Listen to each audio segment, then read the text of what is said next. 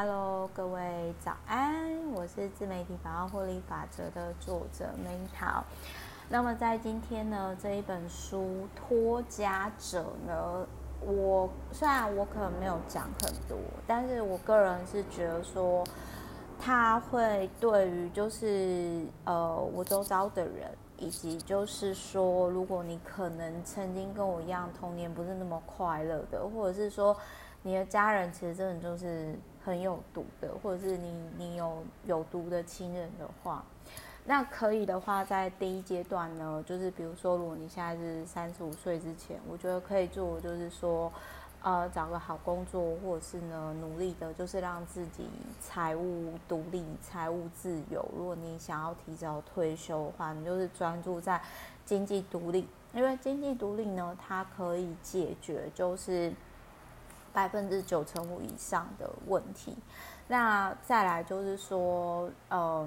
之前比如说别人怎么定义你，就是特别是你的独亲怎么定义你，那这个其实是他们的看法，可是他们的看法呢，并不是真实的你。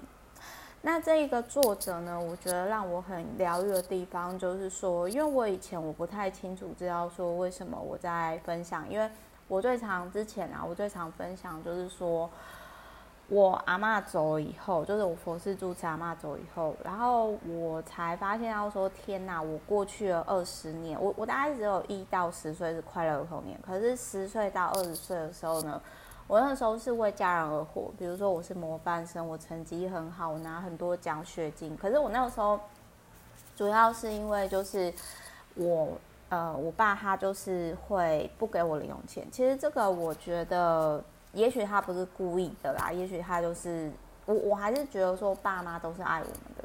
其实严格来说，我在讲这件事情的时候，我也不是说要苛责我的家人，或者是说我的爸妈不是不是好的爸妈。你其实以某些程度上来讲，他们今天他们没有自己的负债，并且拖累到我们，那也其实说实话也不会常。就是跟虽然我有帮他们找一些钱，但是他也不会主动跟我要钱，就是已经算是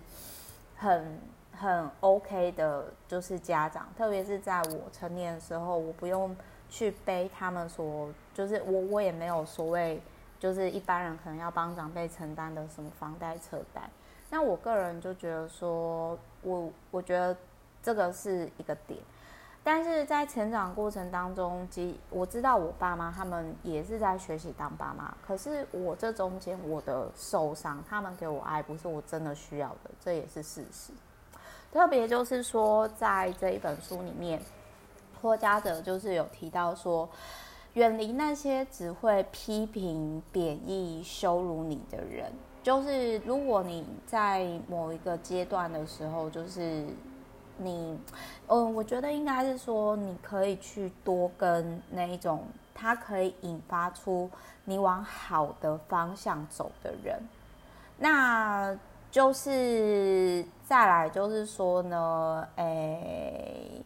他就是有提到，就是说像呃，有一些创伤家庭的脱家者总是会。有哮喘啊，然后头痛啊、胃病啊、失眠，或者是自体免疫缺陷，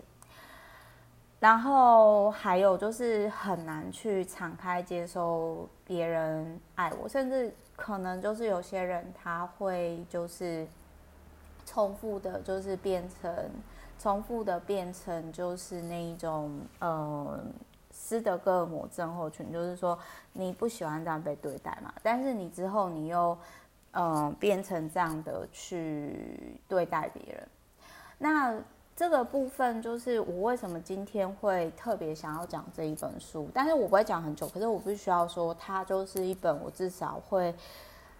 留在身边一整年的以上的书。那他还有提到说界限哦，去切割，这个是一个好开始，就很像说之前我有提到嘛，就是我妈呢，她都会拿我钱，然后呢去为她做人情，甚至之前就是情绪勒索我说，就是她对我关心从来就是我觉得就是很绿茶婊，对不起，我这样讲话好像很直接，但是我真的是觉得说就是。我妈她也许没有觉察，但是她真的不是一个天生有母性的人，所以常常在小时候，我就会觉得说，我好像就是我必须要够优秀，或者是哦全校前三名那种感觉，就好像她带着我出去，呃，她可以跟她的姐妹就是骄傲，就好像一个县名牌包的概念。所以后来呢，我就我就有跟她讲说，我说今天第一个，我的钱是我的钱，但是呢，就是你不要就是说，因为就是我之前有讲过嘛，就是我们要去家族旅游，然后他就说什么他呃希望他的妹妹呃就是也一起来，那呃我的那个。远亲呢，其实我个人觉得他也是独亲的一种，因为他总是讲话就是让人家不舒服。然后比如说，就是之前我有讲过嘛，就是包红包给他，他就直接打开说：“哎呦，怎么只有两千而已，这么少。”然后也不会说“哦，谢谢”之类，或者是说呢，他可能就是都是一直索取的状态。然后所以后来我就受不了，我就跟我妈讲说。我就跟我妈讲说呢，我就说你就是都会一直就是拿我钱，然后去给你妹妹做人情。那你应该要做的是你自己出钱，因为那是你妹妹。可是，呃，我照顾我照顾你，就是我是你的，呃，你是我妈妈，这样子是可以的。那所以就是有的，而且就是我必须要讲，就是说我常常在跟我，我觉得就是说我妈他们其实就是界限没有很清楚，然后其实跟他们讲话的时候，我觉得就是很怎么讲呢？我觉得就是说很不舒服，就是会觉得压力很重啦，而且就是说会。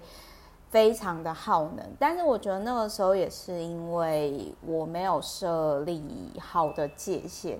那我另外之前有在另外一本书看过，就是如果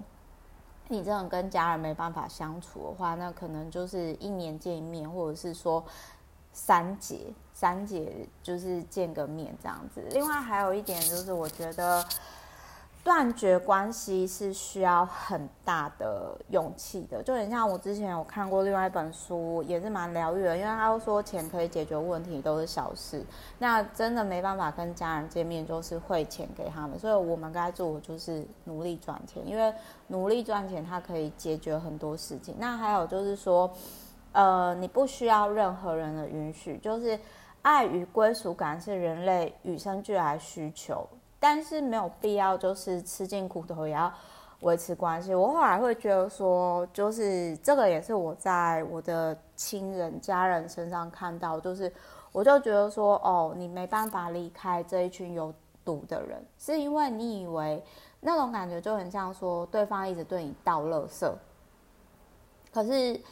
其实并不是所有的世界上都是这些垃圾人。所以我后来我觉得说，呃，我会建立自己的 club，或者是说我会就是一直去认识不同领域的人。我觉得某些程度上是因为我的原生家庭让我带来的恐惧，然后就是说我会好奇有没有就是跟我不一样的人。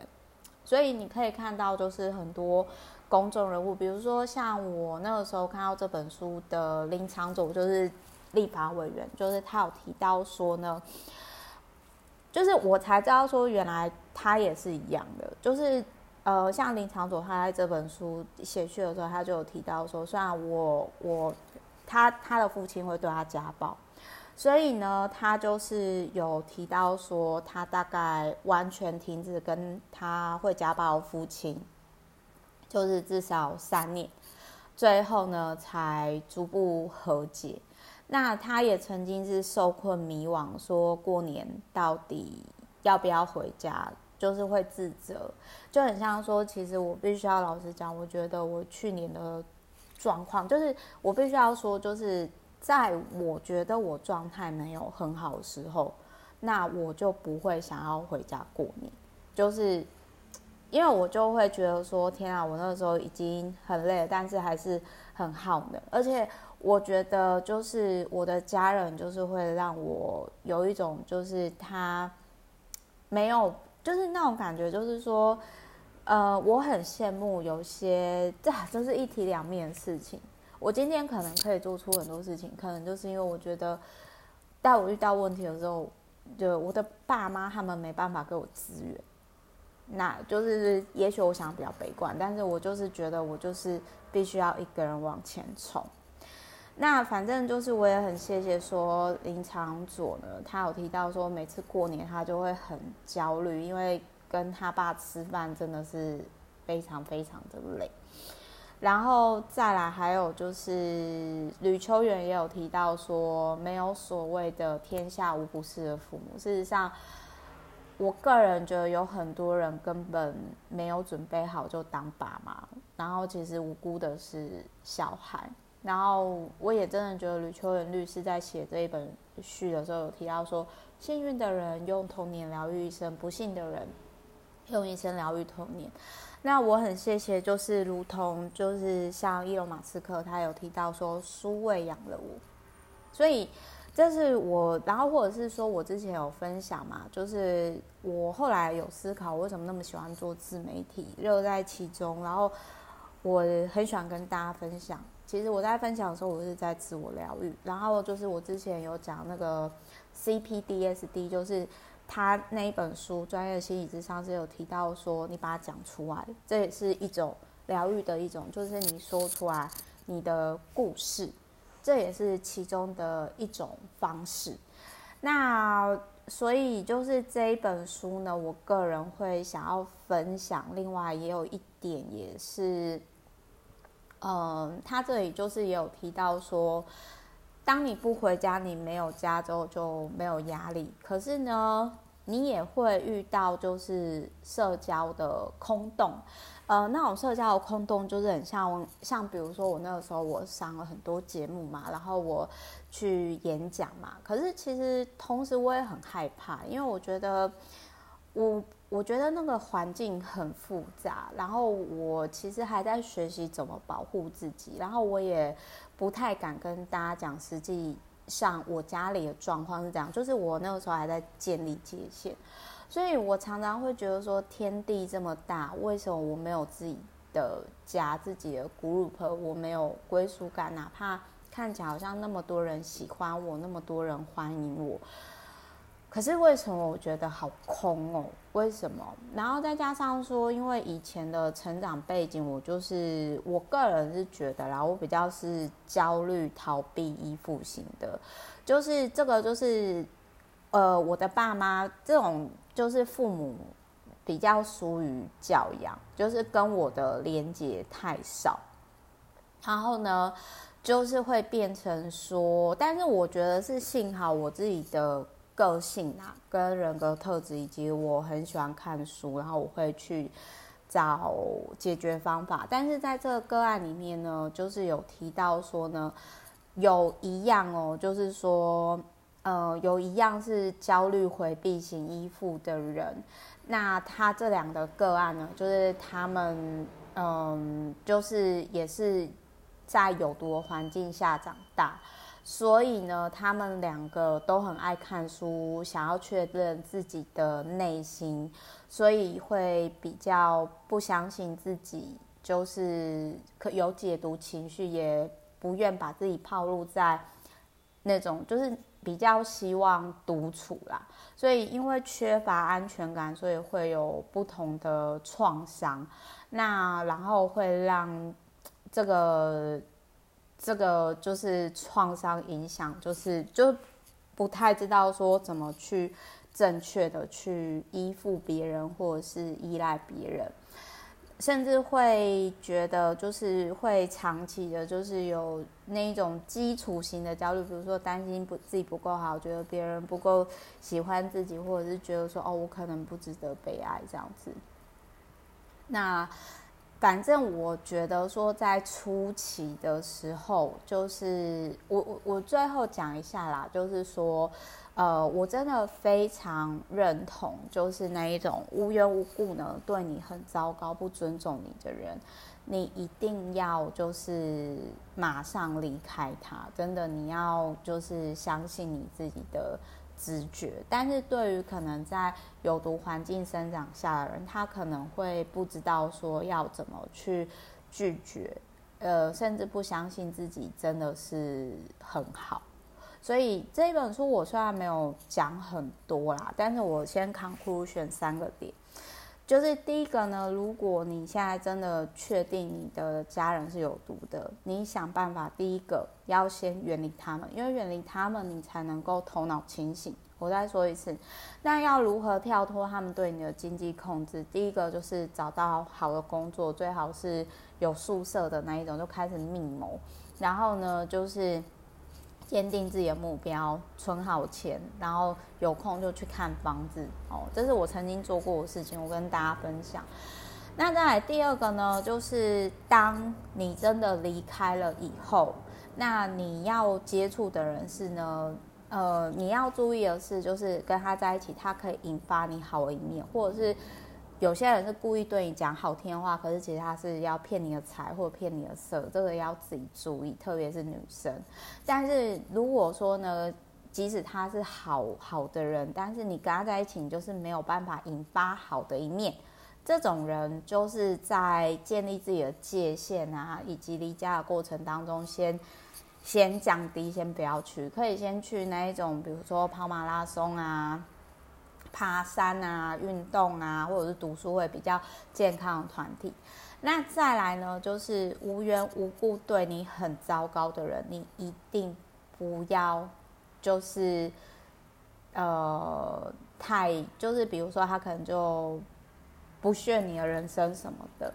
那这种人其实也是要远离。就是当然，你今天如果已经就是建立自己强大的心智以后。或许可以啦，但是就是对于那种不尊重你的人，就或者是真的你就是觉得，嗯，他就是无缘无故辱骂你的人，那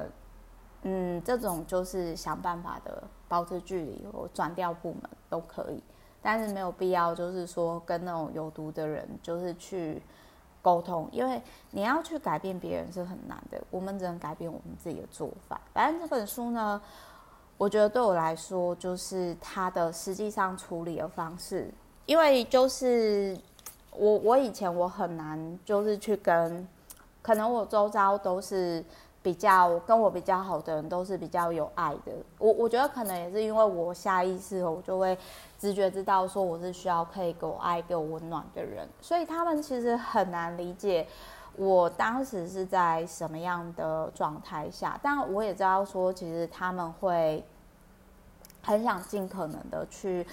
帮助我，但是又怕说去伤害到我，所以就是。我觉得有一个曾经跟我类似经验的人，他去讲他怎么脱家到现在。我觉得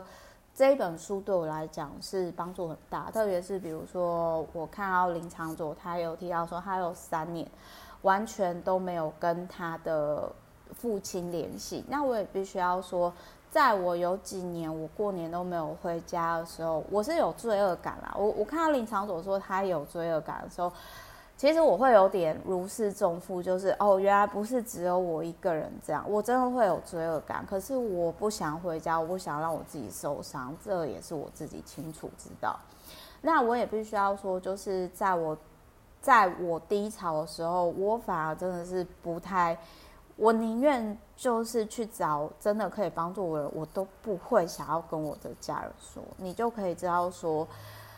我的家人，因为我知道，第一个他们没办法帮我，第二个他们可能甚至会在各方面是，我觉得是扯我后腿。我觉得他们就是照顾好自己的健康什么，我觉得这样就够了。就是，嗯，大概是这样啦。所以就是说，呃，如果你跟我一样是脱家者啊，或者是你想脱家。